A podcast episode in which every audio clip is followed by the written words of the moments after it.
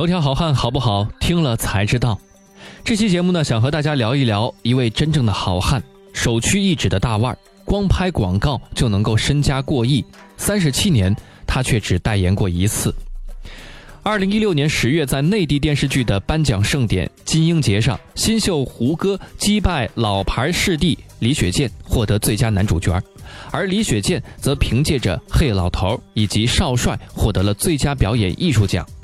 胡歌在领奖之后，毕恭毕敬地走到老戏骨李雪健面前，握手问好，并且低声对李老师说了四个字：“受之有愧。”这个细节在观众心目当中是留下了极其深刻的印象。这不仅表现了胡歌的谦逊，更加是彰显了李老师的人格魅力。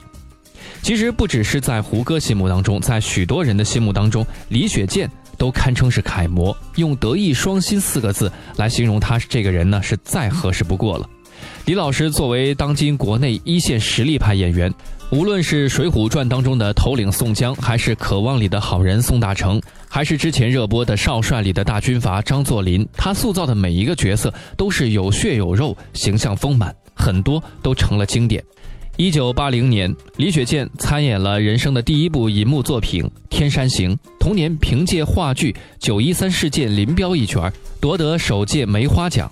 二零一七年二月，古装历史剧《天下长安》开机。李雪健在剧中饰演李渊一角儿，从影三十七年来，这样一位家喻户晓的大咖级的影帝视帝霸屏，那都是分分钟的事儿。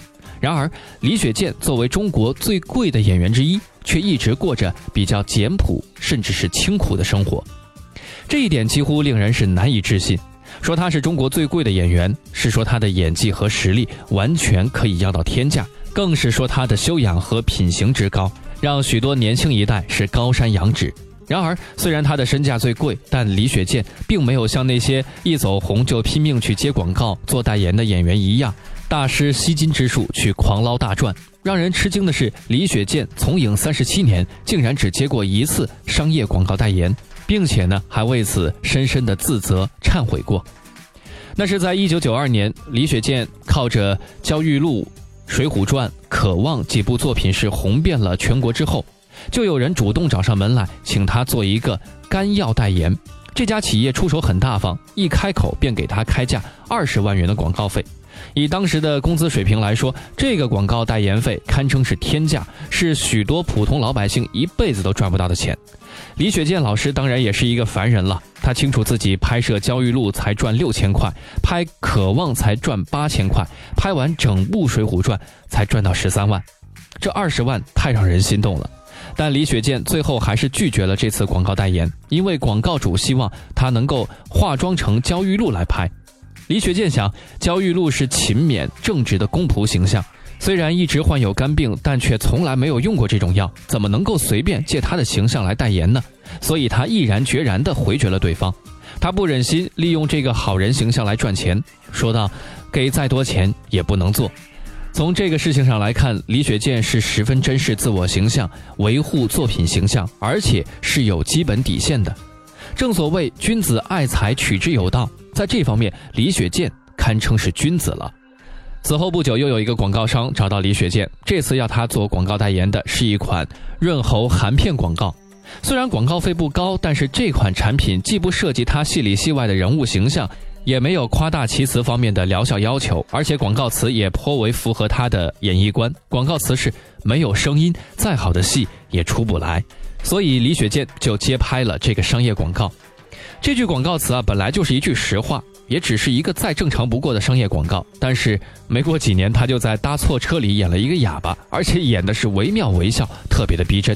于是就有记者拿着这则润喉片的广告，不怀好意的问：“您不是说没有声音，再好的戏也出不来吗？”这回的哑巴角色是怎么演的？这句话真的就像一记闷拳啊，重重的倒在了李雪健的心窝子里，让他既尴尬又无言。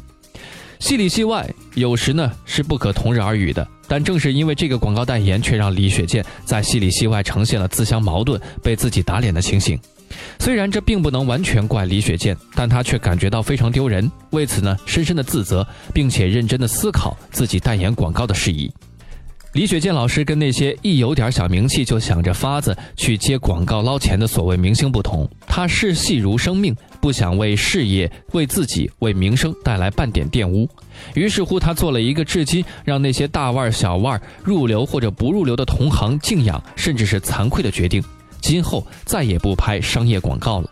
但合适的公益广告他还是会拍，不做限制。他说：“有些事是不可以做的，你要考虑到。”你是一个公众人物，这就是李雪健老师从影三十九年来只拍过一条商业广告的缘由。听了这些故事，不知道你会作何感想呢？好了，以上就是本期节目的全部内容。想要了解更多内容，可以关注我们的公众微信账号“男朋友 FM boys FM”。我们下期节目再见。